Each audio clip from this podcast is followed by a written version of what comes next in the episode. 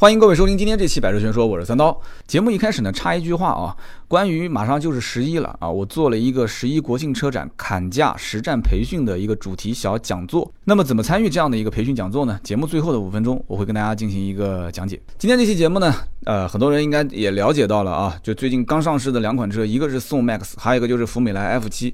其实福美来 F 七还不算是刚上市，因为今天是二十七号晚上才会上。现在的我录音的时间是下午的三点，那么还没有公布官方报价。但是不用去担心啊，这个车其实就是现在在售的福美来 MPV，就这一个车型的一个升级版，所以它的官方定价基本不会有太大的变化。而我觉得啊，我猜测一下啊，福美来的这个 F 七的官方定价肯定会把自动挡的入门价格。从现在的九万六千八拉低到啊，有可能是八万九千八啊，或者是八万八千八，它一定会拉到一个八字头，因为现在啊，大家看一看啊，九月二十五号上市的宋 MAX 啊，就这一个车型，一点五 T 的自动入门版本已经是八万九千九了，而现在目前市面上绝大多数的同级别的啊这样的一些车型，一点五 T 的自动挡的基本定价都是在八万多啊上下一点点。所以，我个人觉得啊，如果福美来的这个 F 七，它要如果不把官方定价降低一万块钱的话，或者说是去掉一些配置去降低一万块钱的话，那这车肯定是卖不好。那么很多人可能听到今天这个话题也就不太感兴趣了，说：“哎呀，刀哥，你天天就说这些自主品牌十来万的车，我们是想买奥迪、宝马、奔驰的，我们是想买什么的？这没办法，我就一个灶台啊，我只能烧。”一锅饭菜，你说你每个人的品味或者说每个人的口味，他消费层次不一样，你只能是听一听。但是听这期节目呢，我觉得你可以把它当成一个故事，当成一个或者说是叫什么呢？叫做未来的一个趋势的分析啊，去听它。将来很有可能你想买的那个级别的车也会出现这样的一个趋势。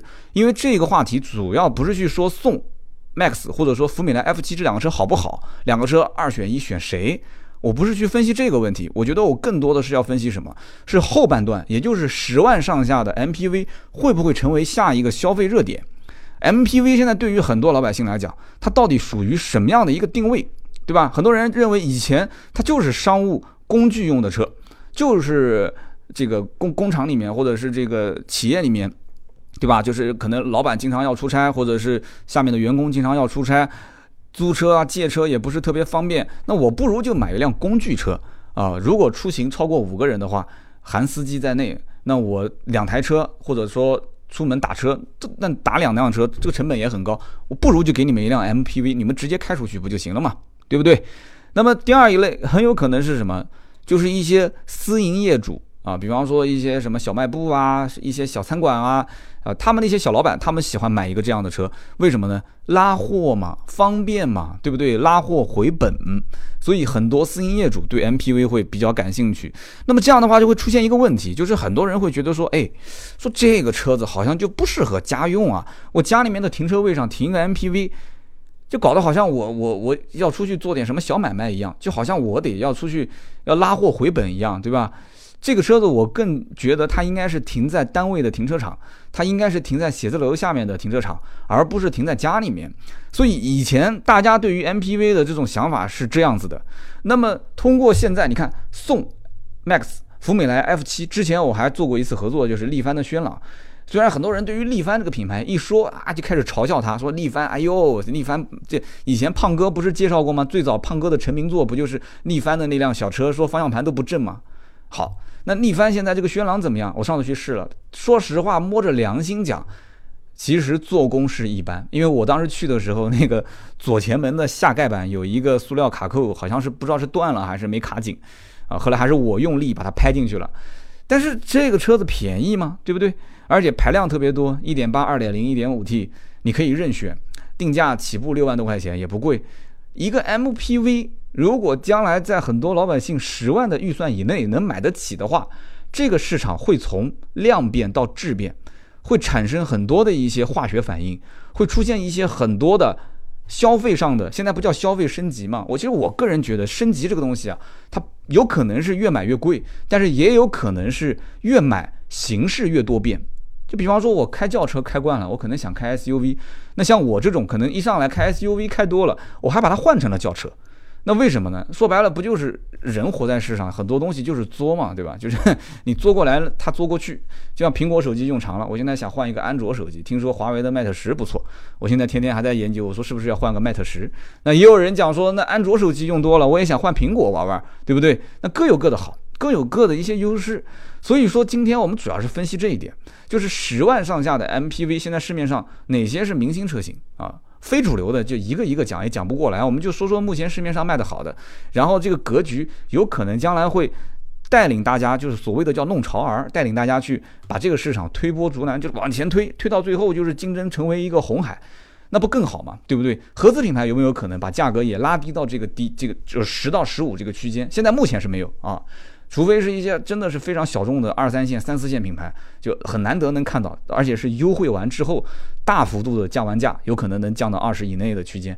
但是绝大多数的主流的合资品牌肯定是二十到三十，说甚至更贵啊，甚至更贵。所以今天我们就好好好好分析分析这件事情。那么一开口我们就说了五分多钟啊，那么还是要说一个口播广告啊，口播广告还是我们的金主啊，理财魔方。之前我们做过一期理财魔方的创始人的访谈，就是这个马老师，马老师是业内非常有名的理财方面的专家，也是非常推荐大家去听上一期节目。虽然是一个商业合作，但是我觉得干货还是非常多的啊。那么今天的这个口播呢，大家也很熟悉，人工智能已经深入到我们的生活，像特斯拉的自动驾驶，谷。歌的韦墨、百度的 Apollo 都是汽车领域的应用。那么汽车领域外呢？我们知道有夏威夷的阿尔法狗、会写诗的微软小冰，当然还有智能投顾领域的理财魔方。理财魔方呢，通过人工智能把复杂的金融数据和模型简化，让每一个人呢都可以享受私人银行级别的专属的理财顾问服务，一键配置全球资产，监控全球市场，实时智能调仓，每笔投资在基金公司的官网可查，各大 APP 市场均可下载理财魔方。那么好，继续我们的今天的内容。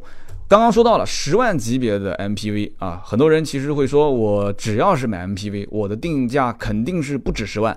这一点我觉得是当下的很多人的一些主流的想法，要不就不买，要买我肯定是买啊二三十万，就是这样的一个级别的 MPV 啊，因为我这个车子不是说用个一年两年我就卖掉了，我是把它当成工具车来用。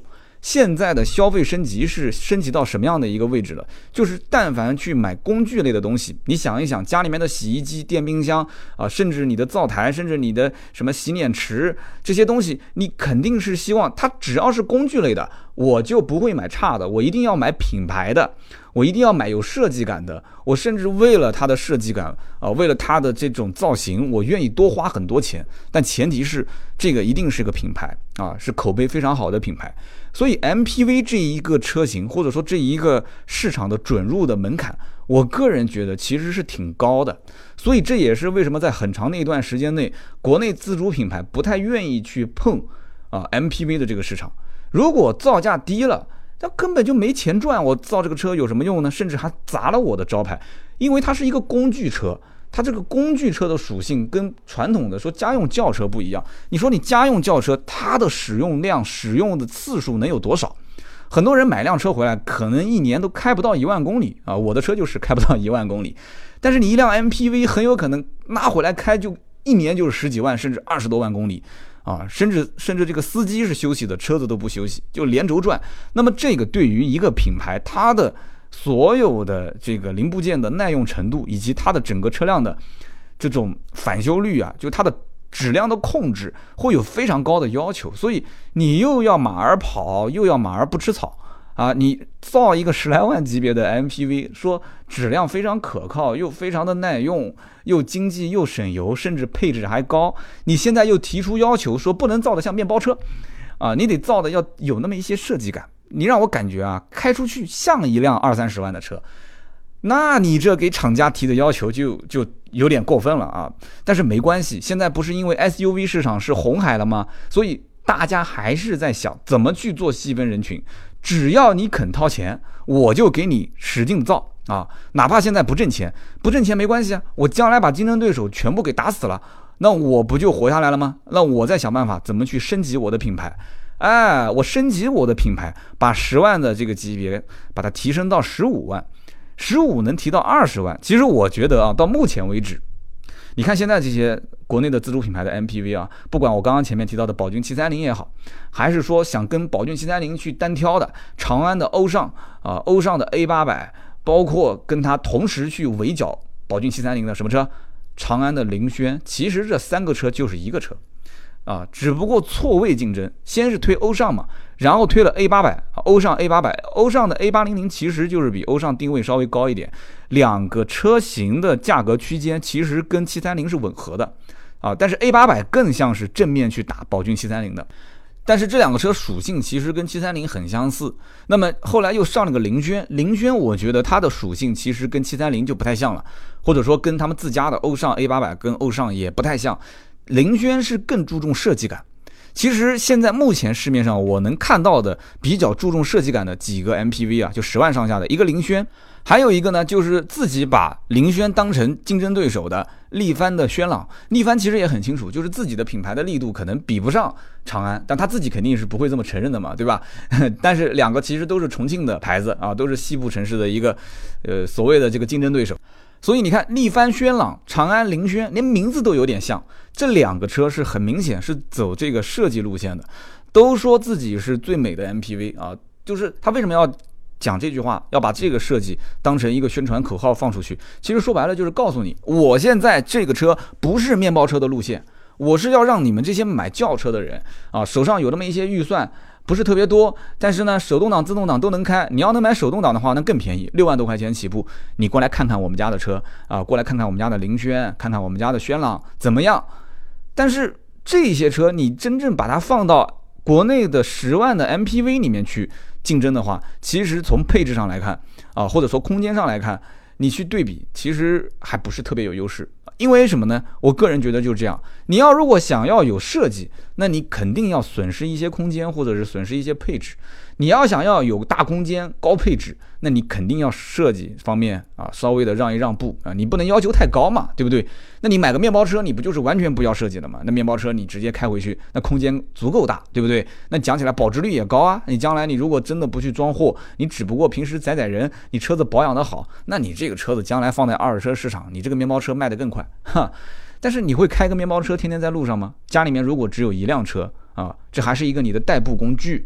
那对不起，你可能你的诉求点不仅仅是载货载人，你还有一些社交符号啊，社交的属性在里面。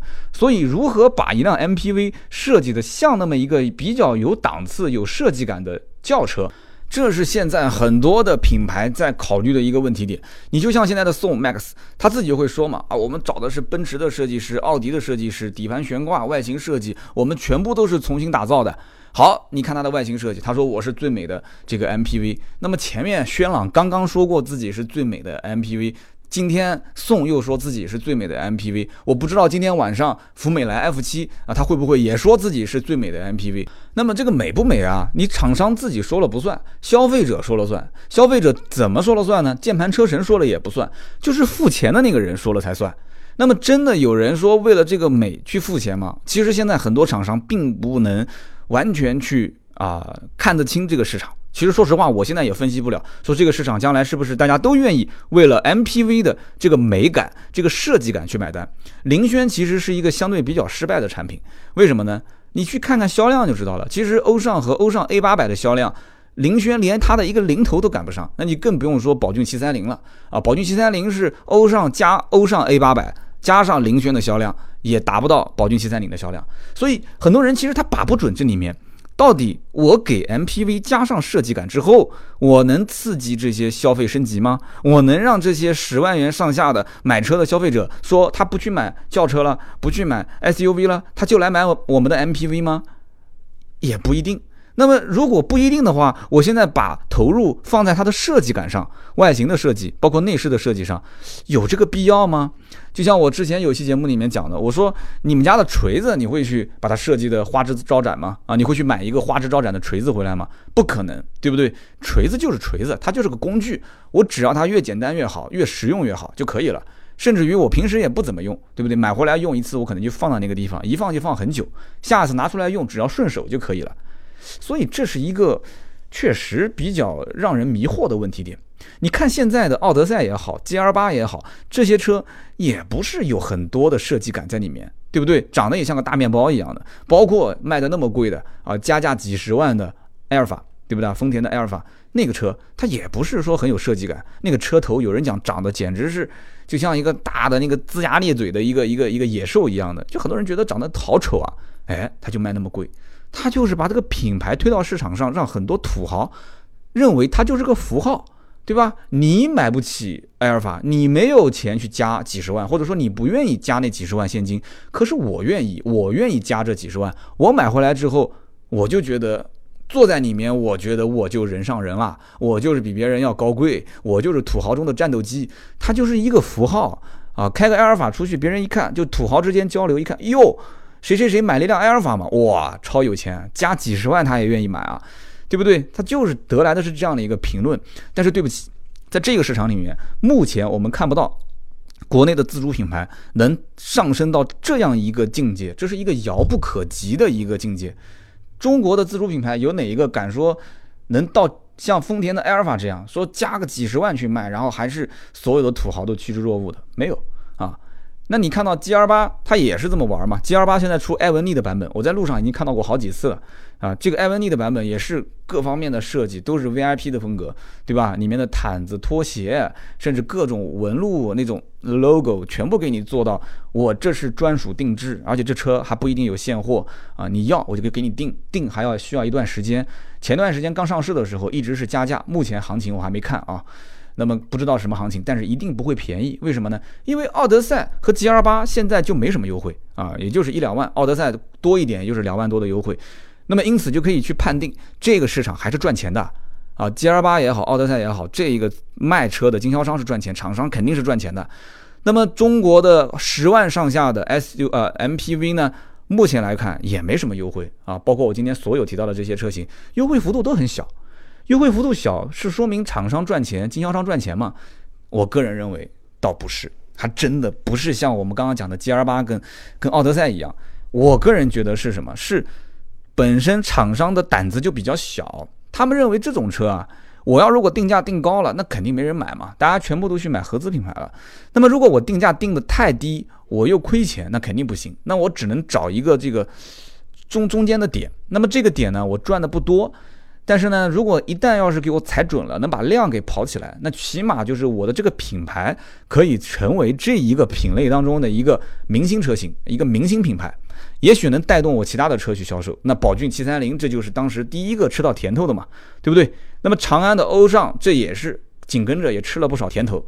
那么现在我们再看看其他的一些车，好像奇瑞啊、比亚迪一直都没有进入到这么低的价位市场里面。那么好，现在比亚迪跟进了啊，比亚迪的宋 MAX 这个车跟进啊，起步也很便宜，七万多块钱，1.5T。那么这个跟进，我刚刚讲了，宋 MAX 最大的让我感觉到这个趋势就是它的设计，它的设计开始往这里面去投入了。那么将来很有可能在市场上，它吸引的就不一定是。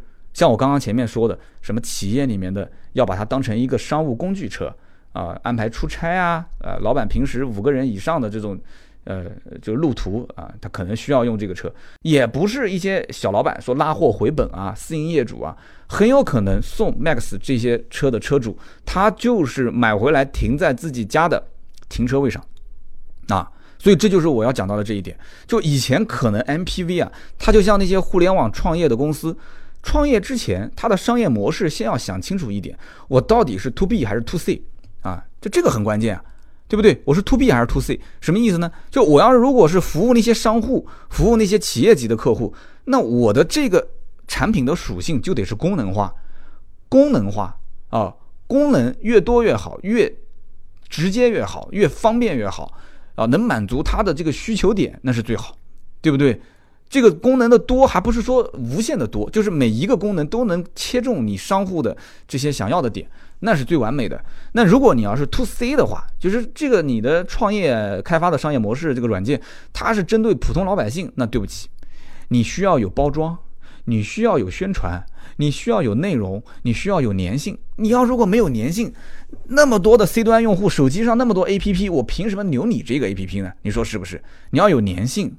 所以说这一点，我觉得 MPV 啊，按我来看，它以前就相当于是 To B 的这些市场人群，它就是 to B 的，它是针对那些商业用户。但是现在很多人开始转变这个思想啊，包括 G R 八，它现在开始做定制版啊，G R 八的艾文利的版本。那这种版本，我觉得它其实也是在尝试 to C，就是说什么样的人去定制？那有些土老板，你说定制这个车给员工出去出去跑长途，怎么可能呢？对不对？买个艾文利的这个版本的 G R 八回来，我想百分之八十以上肯定是老板或者是副总以上的人出差才能用。那平时底下的销售，你天天开个艾文利出去出差啊？我倒觉得应该没有哪个哪个工厂、哪个哪个哪个公司会那么奢侈吧？对不对？所以这也是相当于是 to C 了。那么奥德赛目前可能相对还没有去去动用这一步，因为本田本身就比较保守。但是我觉得早晚也会这么玩嘛，对不对？埃尔法其实是最典型的 to C 的一个做法。埃尔法，你说工厂老板买一个埃尔法，说给员工跑长途，那怎么可能呢？哪个公司？我我到目前为止只知道一家公司啊，叫叫是做油的，我就不说了，大家应该都知道啊，就是这种做油的公司，他是超级有钱，买个埃尔法，然后给员工出去出差。那除此之外，我到现在还没听说过有哪个公司能大气到这种程度，所以都是 to B 的啊，to C，我相信将来有可能一开始的兴起就是这种十万元上下的。MPV，它就是 To C 嘛，这个 C 其实有的是大 C，有的是小 C，就像 To B 有的是大 B，有的是小 B。那么什么意思呢？有的大 B 可能就是一些连锁型企业啊，一种大的全国各种那种分支机构，它就是这种车辆的需求点，一买就是买几十辆。那么小 B 它有可能就是什么？就是一些像我们刚刚讲的小商户啊，个体营业营业人员。那么我刚刚讲的这个 C 其实跟这个 B 是有点重叠的。小 C 大 C 大 C 是什么呢？大 C 其实它就是带商用带家用，它对这个车的需求度和它的这个使用率都非常的高。那么小 C 端用户是什么呢？我个人觉得就是这个车的使用率没有那么高，而我买它可能我对它的功能性和它的设计感，我都有这样的一些需求点。我觉得其实这一部分的小 C 才是决定着现在就是十万元上下啊有设计感。不管是外形还是内饰，但是定价可能比其他车略微的高那么一点，就这一类的用户是决定这样的车能不能爆发的一个关键点。所以现在商家我估计也不太确定，就这一类小 C 的用户多不多啊？多不多？而对于商业的用户，我把车造的那么时尚，他会不会愿意去买单？这个现在很多人看不清啊，很多商家看不清。我现在对于这个市场，这个价位我也把不太准，但是我觉得这个趋势是好的。那么也就是说，你的这种设计感，将来不停的去迭代、去演化，然后你的产品的这个竞争越来越激烈之后，就环境越来越激烈，你产品不停的要，呃，升级你的配置，升级你的内饰的这种豪华程度，然后你的外形在不停的迭代，变得越来越紧跟当下的时尚。那我相信，这种十到十五万的区间的 MPV 啊，将来会再次迭代。现在不是十万上下吗？再次迭代啊，就是。它不会变得越来越便宜，它有可能会变得越来越贵，然后慢慢的拉近国内自主品牌和合资品牌的这个中间的差距，或者说是区位会变得越来越小。而且，其实我觉得啊，MPV 这种车是最容易弥补啊，最容易弥补自主品牌短板的。这个话怎么理解呢？自主品牌很多的车，其实你要如果是一辆家用的轿车或者是 SUV 的话，那很多的一些车评人啊，或者自己你老司机去开这个车，你会说，哎呀，这个车变速箱没有合资品牌调教的那么的积极啊，换挡比较的缓慢啊，不是特别的舒服，然后换挡的顿挫感很强，然后驾驶起来呢，转弯的极限也没有那么强啊，也没有那么的呃有质感啊，转向的精准度也没有那么的精准。但是你说你买一辆 MPV，你会有这些要求吗？对不对？就是以舒适为绝对的取向啊，底盘调教也好，转向舒适度也好，还是怎样，车内的安静的程度也好，所以呢，厂商就可以在这些这些地方去加强它的一些长处，也可以在它的整个的底盘调教啊，或者说是呃整个车内的静音环境方面去。做突出的重点的就是去调教它。那么这样的话，那中国人其实造车大部分的问题点不就是出在变速箱嘛，对不对？不就是出在这些平台的开发上面嘛？不像国外的那么先进，说还有一些模块化的平台，然后不停的去延伸出一些新车型。MPV 也不需要你不停的延伸新车型，你一个品牌当中有那么一款 MPV 啊，或者说呃大小你分成两款 MPV，我觉得就 OK 了，就 OK 了。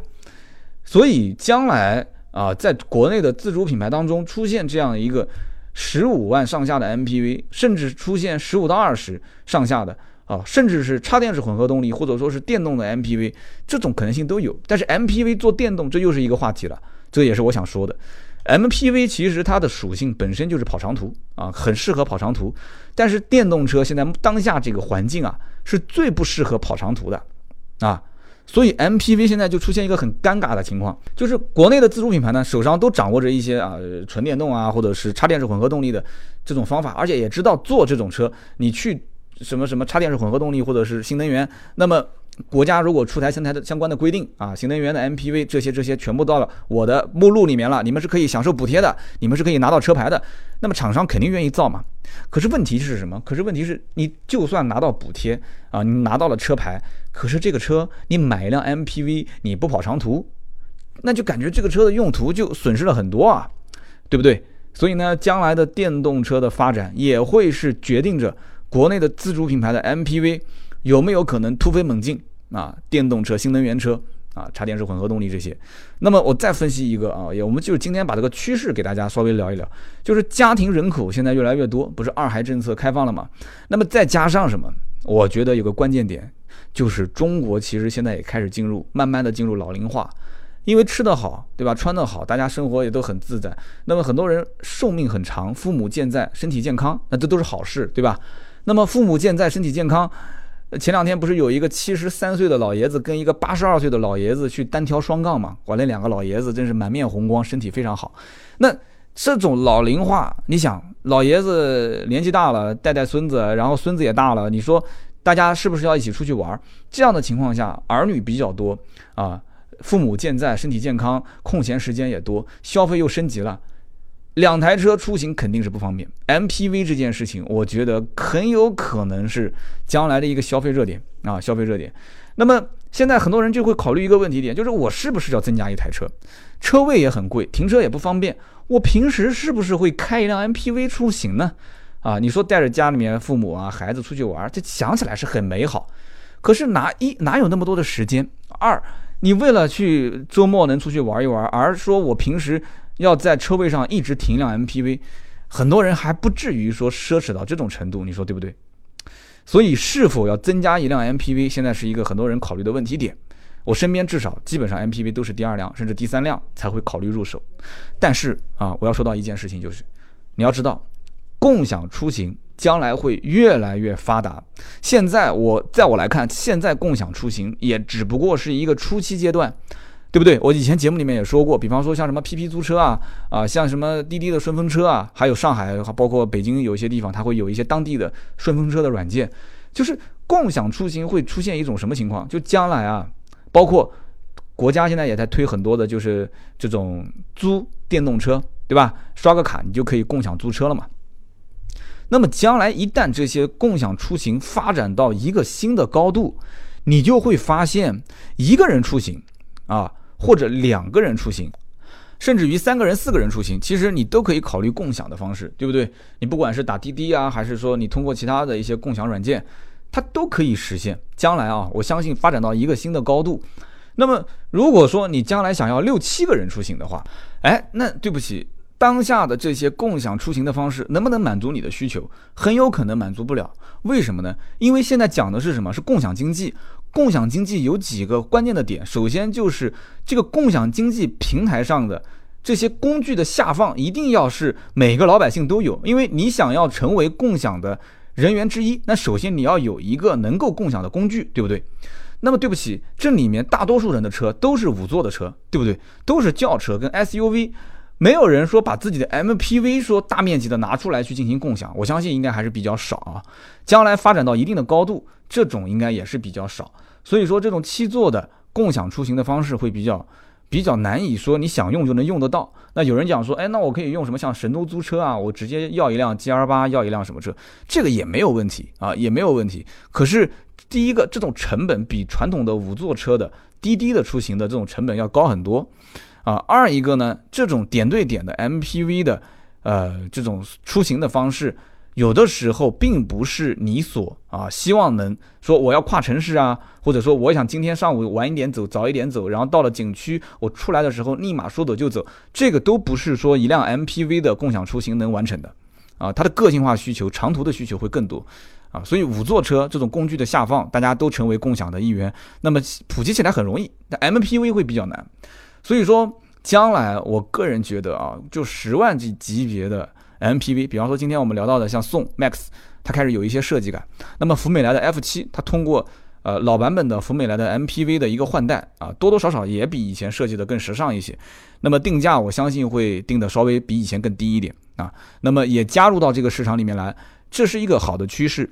国内的自主品牌啊，我甭管说你今天听节目，你认为你是将来能消费得起三十万、五十万甚至一百万以上的车，但是你一定要能看得到，国内的自主品牌现在开始在 MPV 这个市场里面讲究设计啊，讲究做工，讲究配置，这很有可能将来会在 SUV 呀和这种轿车的人群当中会分化出一部分的人，说，哎，那我家里面不如就买一辆 MPV 算了，对不对？我平时出行反正交通很方便。家门口就是地铁，对不对？或者说我打个车，滴滴也很便宜嘛，对不对？或者说我打一个专车，甚至也很便宜嘛。那我就平时就不用自己家的这个 MPV，就是出行了嘛。如果我要是用 MPV 出行的话，哎，它也挺有设计感，开出去你光看车头也挺像一辆轿车，是不是会有很多人将来会消费就开始偏向于去买 MPV？我觉得这个可能性是有的。当国内的自主品牌的这种十万级别的。MPV 开始崛起的时候，很有可能会啊，又来了新一波的，就是这种细分的竞争。你要知道，国内自主品牌当年兴起的也就是十万上下的 SUV 啊，对不对？你想想，长城哈弗 H 六、传祺的 GS 四啊，包括 CS 七五这些车是怎么起来的？不也就是十万上下的车吗？打的是哪些人？打的不就是当年合资品牌的 A 级车的市场吗？对不对？所以合资品牌的 A 级车市场的价格一定会持续走低。你别看现在有些车优惠幅度都是一万多、两万多，我觉得官方报价还会低啊，终端的优惠还会更多，甚至于就是官方降的很低的价格，终端优惠保持一个正常的幅度。所以为什么我之前说啊，本田思域是一个很奇葩的车，到今天为止这车说还要加价，就是因为这个级别 A 级车市场，我的分析是它不会出现明显有加价行为的车辆。啊，你除非出现了什么，就是你像本田思域是什么，一点五 T 的发动机就严重短缺，产能不足，再加上很多人是本田的死忠粉丝，这个车的定价，你说跟 A 级车现在合资品牌比起来的话，好像性价比还不错，对吧？因为大家定价都是在十二三万往上跑，但是你现在看看国内很多自主品牌，是一点五 T 都已经是卖到 MPV 啊，都已经才卖到七万多块钱，八万多块钱，哦，自动挡也就是八万多块钱，所以。这个里面还是有很多的一些水分是可以挤一挤的。